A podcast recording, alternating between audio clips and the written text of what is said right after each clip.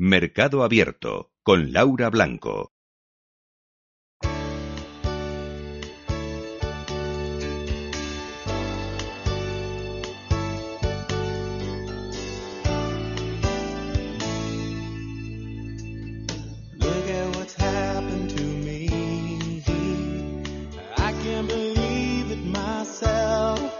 Sea, qué momento más revival con Alberto Iturralde desde Días de Bolsa y decía, los problemas crecen y dice, no, no, no son los problemas crecen. Alberto Iturralde, Días de Bolsa, Superitu, ¿qué tal está usted? Muy buenas tardes, ¿Y fenomenal. esto?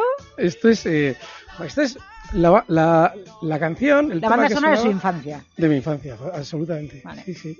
Y es yo- los que de críos éramos totalmente enamorados de Superman, vivimos con, con muchísima alegría un superhéroe que era un auténtico desastre y que se hizo famosísimo en la serie de los 80, el, Sí. el gran héroe americano. Sí, que Y- tenía el pelo rubio. Sí, y era, el era- traje claro, le habían, le habían dado los extraterrestres en una mala noche un traje, pero no, no tenía el libro de instrucciones, con lo cual a la hora de volar era, era torta tras torta, era divertidísimo.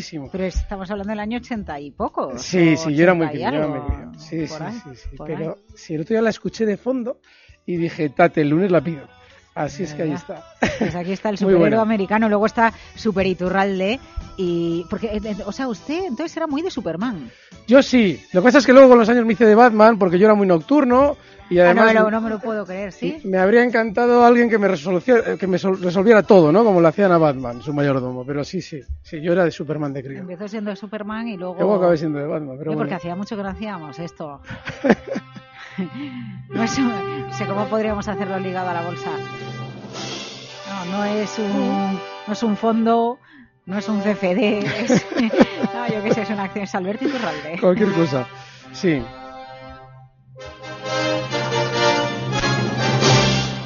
Bueno, eh, don Alberto, vamos a la bolsa, vamos al mercado. 26 de noviembre del año 2018. Antes de empezar y de que los oyentes le pregunten a usted, por cierto, hoy dos cosas que me llaman la atención. Una, que ha habido una, ha habido una fusión eh, con Carbures que se me había pasado y sale a bolsa la nueva Carbures con la empresa fusionada. Y otra que fue en España, acaban de suspenderla de cotización. Antes de todo esto, que vamos por partes. Alberto, quiero preguntarle cuál cree usted que es el caso de mayor manipulación de la historia de la bolsa El de la familia Sousa. Lo voy a explicar.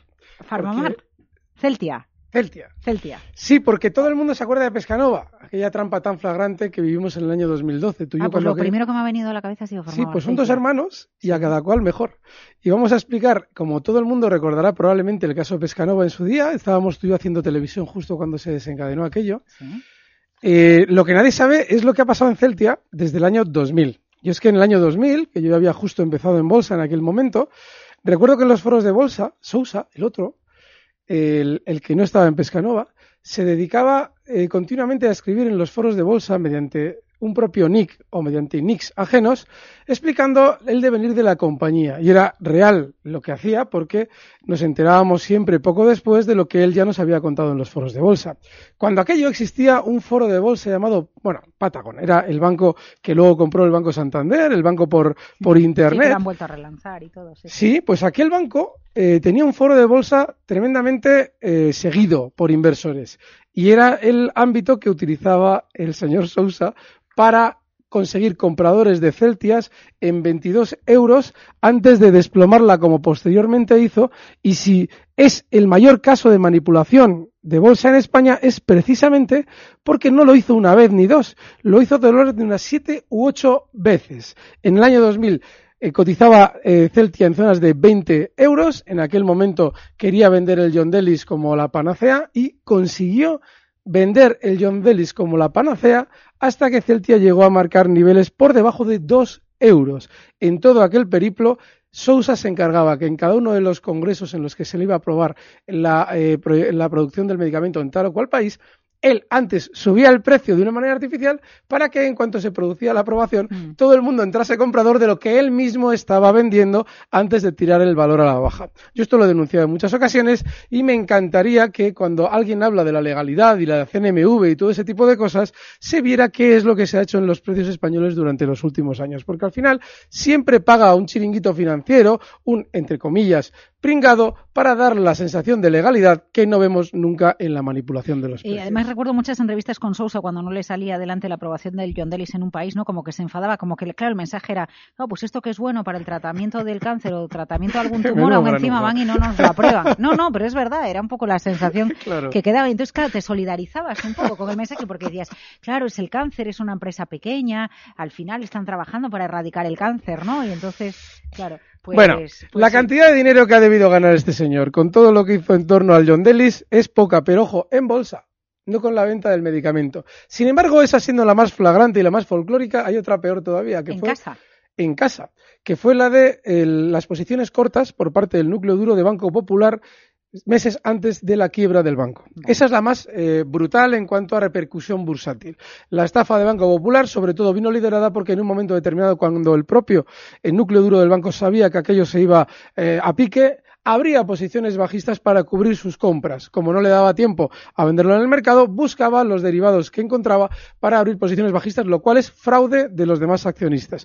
De ahí que yo lleve denunciando un par de semanas que hay que investigar lo que pasa en OHL con el señor Villarmir. A ver cómo termina eso. Y a nivel mundial, Laura, el más bestia de todos, Enron. Con diferencia.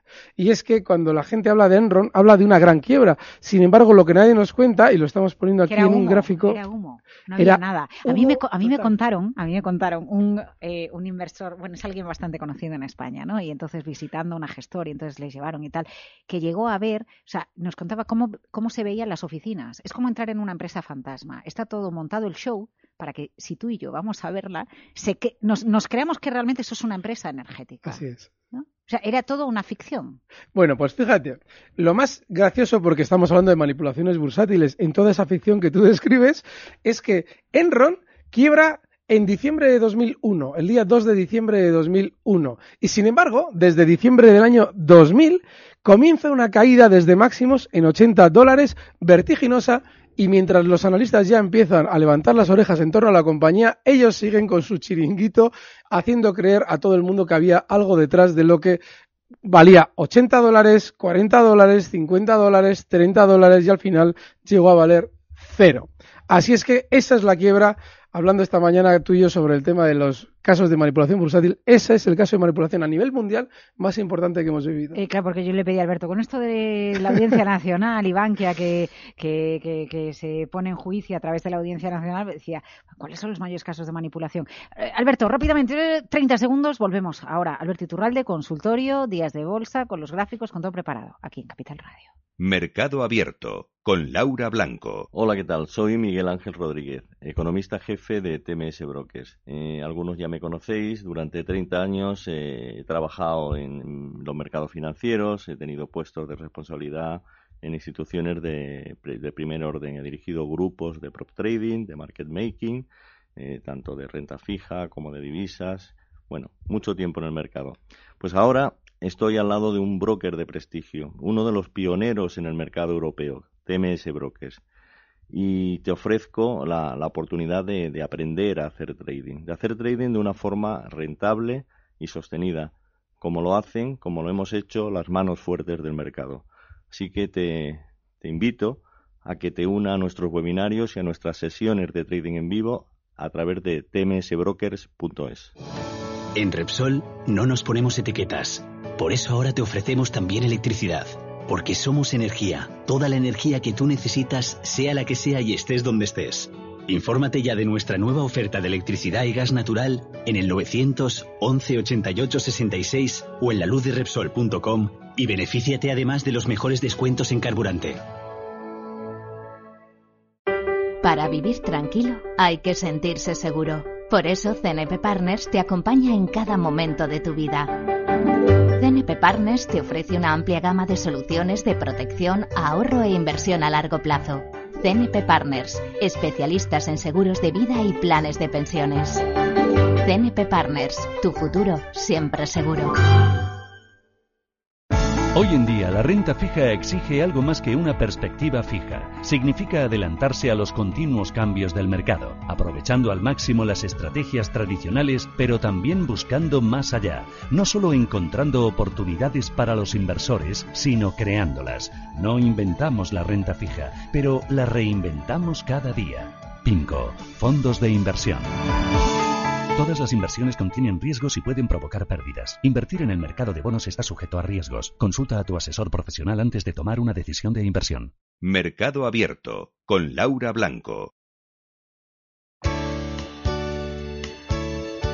Bueno, pues con Alberto Iturralde, Días de Bolsa, el superhéroe bilbaíno. Le vamos a llamar así, ¿no? El superhéroe americano con esta música, pues el superhéroe bilbaíno. 912833333, oyentes arroba capitalradio.es, audio de WhatsApp 687-050600. Don Alberto, que Telefónica nos sube un 4, la banca más de un 3, el IBEX a 9.100 a las puertas. Está todo tranquilo, pero como veíamos de tanta caída, ya estamos muy desconfiados en general de cualquier Sí. subida de un día. ¿eh? Y eso es lo que abona las subidas y los rebotes. Es decir, el hecho de que no nos los creemos. Mm. El problema está en que cuando hemos venido durante meses explicando que el mercado caería y efectivamente ha caído, ahora hay una especie de eh, alerta de cuando esto se gira al alza. Queremos de alguna manera saber cuándo se gira al alza. En el caso de Telefónica hay datos muy significativos que nos deben hacer ver dónde está el peligro. Ha rebotado ya hasta zonas de 7,66 y en septiembre a mediados era un valor que no quería nadie. Estábamos hablando de un precio que hasta el propio BBV, que forma parte del núcleo duro del valor, tiraba de las orejas a su presidente por lo que había sucedido con la cotización. Ahora es muy importante recordar qué ha pasado anteriormente en Telefónica. Y yo os lo voy a contar. Fíjate, Telefónica, cuando estaba la última vez en niveles de 8,20, su propio presidente salió diciendo que tenía un precio objetivo de 10 euros. Desde 8,20 se desplomó a la baja hasta zonas de 6,60 euros. Eso significa que los últimos enganchados de manera masiva en Telefónica se han producido por encima de la zona 790 y hasta los 820 a los que hago referencia en este comentario. Con lo cual, Telefónica tiene margen de subida hasta zonas de 790. Eso no significa que se produzca en este momento un giro importante en el valor, pero sí que el rebote puede tener más margen sin que nosotros, que nos hemos perdido la subida desde 6,59 hasta 7,66, debamos ya entrar compradores en lo que probablemente sea probablemente sea el final de la subida. Así es que hasta zonas de 7,90 todavía puede tener rebote. Bueno, pues ahí es donde a lo mejor podría empezar a salir papel. Y entonces ahí es Ahí donde está. podríamos nosotros empezar a tener dinero. Estrategia posible en el corto plazo con Telefónica y con las dudas que ustedes tengan. 687-050600, primer audio de WhatsApp para don Alberto Iturralde. Hola, buenas tardes. Soy José. Eh, ¿Cree usted que las bolsas han tocado suelo, la bolsa española, concretamente el IBEX 35, que se podría comprar algo o ya ha subido hoy bastante y es un simple rebote? Gracias. Es la pregunta del millón y la que vamos a vivir durante las próximas semanas. No lo puedo saber. Hay algo muy bueno. Yo la semana pasada con Luis Vicente hacía una referencia maravillosa y es que estando tú y yo un día aquí haciendo el programa nos preguntaron, pero oiga, don Alberto, ¿cómo puede ser que los bancos llegue un día en el que, como usted dice, den noticias negativas de sí mismos si no son ciertas?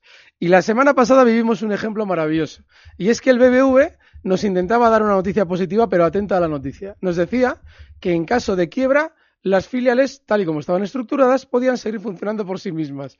Claro, en teoría te quiere decir algo bueno, pero te está metiendo en la cabeza subliminalmente la idea de una posible quiebra. Es decir, que el propio banco está hablando mal de sí mismo. Con lo cual, ahora ya tenemos la actitud de la que yo llevo hablando meses, que llegará un día en el que los propios bancos, en lugar de decirnos que eran maravillosos, como hicieron en febrero antes de caer, ahora ya nos dicen que están mal.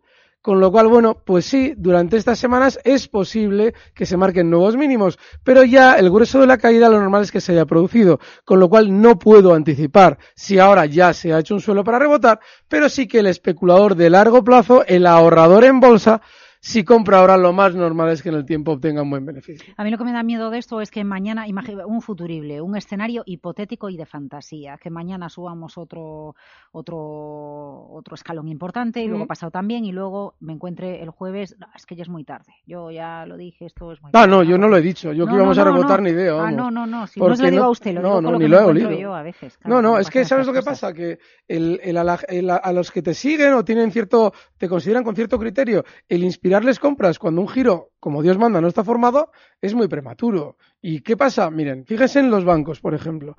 Si tenemos en cuenta qué pasó la última vez que han colocado papel, hay que recordar aquello de la sentencia que era revocada en torno a toda la banca española con respecto al famoso impuesto. Es decir, una noticia positiva a la banca. Bueno, pues ese día el BBV, por poner un ejemplo, abre en zonas de 5.40 para recortar en esa misma sesión sin cuartel hasta 5.25. ¿Qué quiere decir? Ahora el BBV está en 5.09. Tiene margen de rebote hasta 5.25, que es donde ha conseguido engañar a los últimos en la última ocasión. ¿Que puede subir de 5.25? Pues puede subir. Sin embargo, hay mucha gente que ha comprado alentada por aquello de que revocaban la sentencia negativa hacia los bancos, es decir, se convertía en una noticia positiva, con lo cual, bueno, yo, yo si estuviera en el BBB ahí saldría y si alguien se la quiere jugar hasta ahí puede comprar, pero que yo o cualquier analista estos días atrás pudiera anticipar el rebote es peligrosísimo, porque si ese rebote no se produce, estamos enganchados, o sea, es muy peligroso anticiparlo. Eh, eh, 912833333 Valencia, Valentín, buenas tardes. Hola, buenas tardes. Dígale, Alberto. Pues eh, nada, felicitarle por el programa y porque es el superior de bolsa para nosotros, por lo menos para mí. Muchas Me gracias. divierte mucho los ojos siempre. Y mi pregunta son dos. Eh, sobre Iberdrola me he puesto corto hoy a 6.71 y me había puesto un stop de pérdidas en 6.80, si estaba bien puesto o no. Y también agradecerle porque he entrado en Renault, que le escuché que podíamos entrar por la por la mala fama que está teniendo en estos momentos, en 58.75 he entrado, lo que el objetivo más o menos no sé dónde podríamos verlo. El stop de pérdidas, bueno, de ganancias sería en los 60 euros, me había puesto yo. Si estoy bien o correcto o no, que me ayude en eso. Y una pregunta en general, si haciendo bien las estrategias, mmm, marcando los stop loss, cuando haga la bolsa al día siguiente vemos una caída en un valor que nosotros tenemos de un 20%, y cambiamos la estrategia, vendemos automáticamente. En ese caso, ¿qué deberíamos hacer? ¿Qué debería de hacer? Tres preguntas muy interesantes. Venga, pues muchísimas gracias por llamar, Valentín. Cuídese. Gracias a ustedes, ¿eh? Don Alberto. Vale. En el caso de Renault, efectivamente, ha rebotado, había un grandísimo sentimiento negativo, yo les pongo en antecedentes. Justo el valor venía recortando más que las demás automovilísticas durante meses y de repente el bombazo, que es que detienen a su presidente. Y ese día se produce un pánico vendedor. Eso normalmente genera siempre rebotes. Siempre no, no podemos garantizarlo, pero casi siempre. Así es que ahora mismo lo normal es que todavía rebote más. Renault hasta zonas de 63,70, hoy cierran 62,10. Eh, él ha hecho una pregunta muy buena ha dicho, eh, bueno, el stop de beneficios en 60 tienes que subirlo ya a 61,30. Eh, ha preguntado que si, joder, de repente algo se nos va de las manos, es decir, nos abre con un hueco del 20%, ¿qué hacemos? Yo digo lo que yo hago, yo salgo. Por una razón muy sencilla, algo se me ha ido de las manos. Y normalmente en una estrategia, aunque parezca increíble, eso debe estar previsto. Claro que no debemos contemplar como probable que eso suceda porque no es probable que eso suceda. Un valor normalmente no te hace un hueco de caída del 20% de una sesión a otra. Sin embargo, por poder puede suceder. Tú estás en bolsa y al estar en bolsa tienes que asumir que eso, aunque sea excepcional, te puede, Puede suceder. pasar. Con lo cual, yo personalmente siempre digo lo mismo. Cuando algo se me va de las manos, lo cierro. No me quedo dentro, no vaya a ser que haya algo más de lo que me están contando, independientemente de lo negativo, y pierda mucho más. Vale. Y la Iberdrola. y Iberdrola. Eh, hay un problema con los cortos en Iberdrola y es que todavía no tiene un giro formado a la baja. Sí es, cierto que están haciendo mucha propaganda del sector de la electricidad. Yo he comentado que durante estas semanas, eh, probablemente durante estos meses, van a continuar hablando muy bien de sí mismas, pero necesitamos que se produzca el giro a la baja, como ya se ha producido, por ejemplo, en Repsol. Así es que en el caso de Iberdrola, tu stop está muy bien, porque coincide con los anteriores máximos en julio en esa zona 6,80, pero creo que son prematuros, aunque el stop está fenomenalmente puesto en los cortos. Eh, a ver, Max, eh, parece que un, en oyentes arroba capitalradio.es parece que empieza un rebote, una subida, al superar hoy el 9000 en IBEX, acercarse a 9100, usted ya decía antes, es la pregunta del millón, ¿no? ¿Qué pasa? Claro. Claro, es que todo, todo A ver, ¿a dónde va a llegar el así IBEX? como les expliqué yo en su momento que la banca iba a caer, yo les puedo decir que yo esta ni la huelo, pero es que no las huelo estos rebotes porque el mercado no, no puedes estar arriesgándote en momentos de gran sobreventa, como hemos visto estos días, a un rebote que todavía no ha asomado en el gráfico. Y el rebote que estamos viendo es parte de lo que suelen ser los movimientos bajistas más profundos. Cuando tú tienes una tendencia bajista, los rebotes son muy rápidos, como lo que hemos visto estos días. Y eso significa que sigue siendo una tendencia bajista, porque el rebote no es tranquilo, te está invitando a entrar. No sabemos si ha iniciado algo más grande o simplemente se va a quedar en un 3-4% más para luego seguir cayendo. Bueno, esa es una de las reglas básicas en la bolsa. ¿eh? La, la tranquilidad, el pasar de- desapercibido cuando se está subiendo, que no se hable de uno, eh, que, que se haga sin mucho ruido, ¿no? Que Esa la subida sea muy calmadita, pero ustedes, es- eso es, fíjese eso, Alberto, es una de las pocas cosas en las que hay consenso. Consenso entre un tipo de analistas, el técnico, el fundamental, el mixto, ¿no? El que utiliza, eh, bueno, pues las dos herramientas, ¿no? Que luego cada uno tenga de manera personal su sistema, pero todo el mundo coincide en eso. Así que, bueno, por lo menos eso que nos quede claro este 2018. Sí. ¿no? Que sea alguna cosa que digamos, venga. Es muy importante lo que has dicho. Cuando un valor quiere subir mucho, lo hace la chita cayendo. Sí, eso, sin invitarte a entrar. Tal cual. Si subiera un 4 o 5% todos los días, todo el mundo se incorporaría. Pero si lo vas haciendo a 0,60, Y de 0,70%, repente dices, anda. exacto. Han Ah. pasado tres meses y esto ha subido un 20% y yo aquí mirando. Esa es una subida limpia. Entonces, y sobre todo las rupturas al alza, con poca volatilidad y con no noticias positivas. Eh, tenemos muchos WhatsApps. A ver a qué nos da tiempo. 687050600. ¿Alguno más? Buenas tardes, Eh, soy María de Alicante. Le quería preguntar mm, esta consulta para Alberto, Eh, que me dijera el stock de Telefónica, Acciona y ACS, y Merlin si puede ser. Muchas gracias y enhorabuena. Vale. En el caso de Telefónica, em, después ya del movimiento hoy al alza tan fuerte que ha tenido, el stop tiene que estar justo en los 7,45, cotiza en 7,66. En el caso de Acciona, que ha funcionado muy bien durante las últimas sesiones, si estamos alcistas, es un valor que está muy bien, ¿eh? Si estamos alcistas, el stop tiene que estar en 77,50. En el caso de ACS, si hemos entrado compradores también durante estas sesiones, el stop está muy cerquita, en el hueco que ha dejado hoy, justo en la zona 33,50. Y en el caso de Merlin Properties, pues este en el 11, el nivel 11 es una zona de soporte muy importante, cotizan 11,12. Otro audio de WhatsApp 687050600. Hola, don Alberto. Quería saber cómo veía usted el valor Unicredit, que ha caído mucho en estos tiempos y hoy concretamente lo ha hecho, lo ha hecho bien. No sé si seguirá subiendo o, no, o no hay que estar hasta que nos aclare el tema de Italia. Gracias. El horror del día, Unicredit. A ver, por poder podemos hacer lo que queramos. Sin embargo, el valor es súper bajista. De hecho, ya en la propia llamada nuestro oyente ya lo, de alguna manera lo reflejaba. ¿Y por qué digo que podemos hacer lo que queramos? Porque sí, como él bien dice, tiene una inmensa sobreventa que es muy probable que genere un rebote. Y lo peor que le puede pasar a usted es que compre y le salga bien. Que es lo que probablemente va a pasar. Que usted compre y que le salga bien. ¿Por qué? Porque va a tomar la sensación de que en valores muy bajistas como Unicredit es posible a la larga sacar un beneficio y no lo es.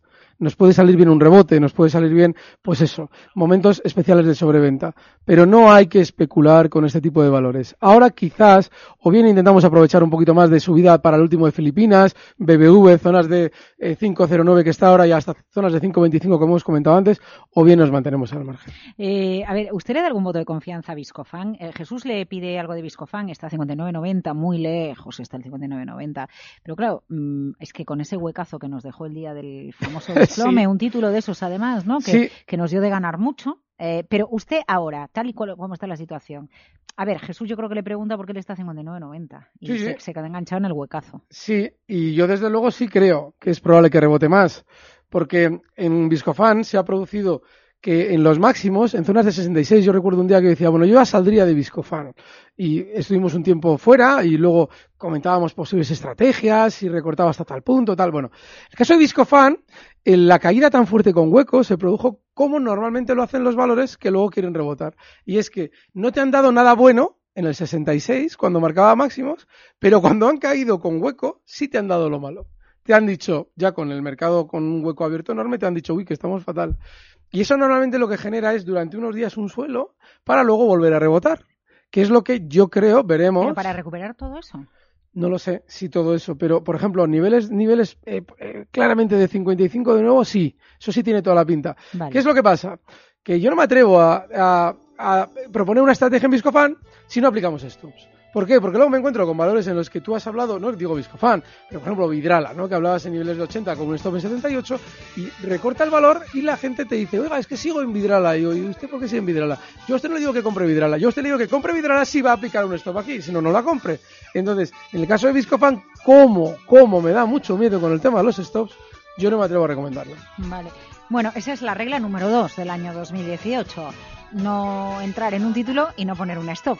¿eh? Claro. O sea, ahí, ahí van las dos y en esa también todos los analistas están de acuerdo. Eh, tengan la estrategia y el método que tengan. Alberto Iturral de Días de Bolsa, y qué breve ha sido y discúlpeme usted que ha venido aquí, ha Pero sido intenso. cortito, pero ha estado muy bien. Muy ¿no? bien, Yo creo que hemos contigo aprendido, telefónica, títulos interesantes. El viernes de todas formas estará don Alberto con Luis Vicente Muñoz, el superanalista bilbaíno. Anda, cuídese Alberto Coca, la dirección técnica. Mañana volvemos con el mercado abierto.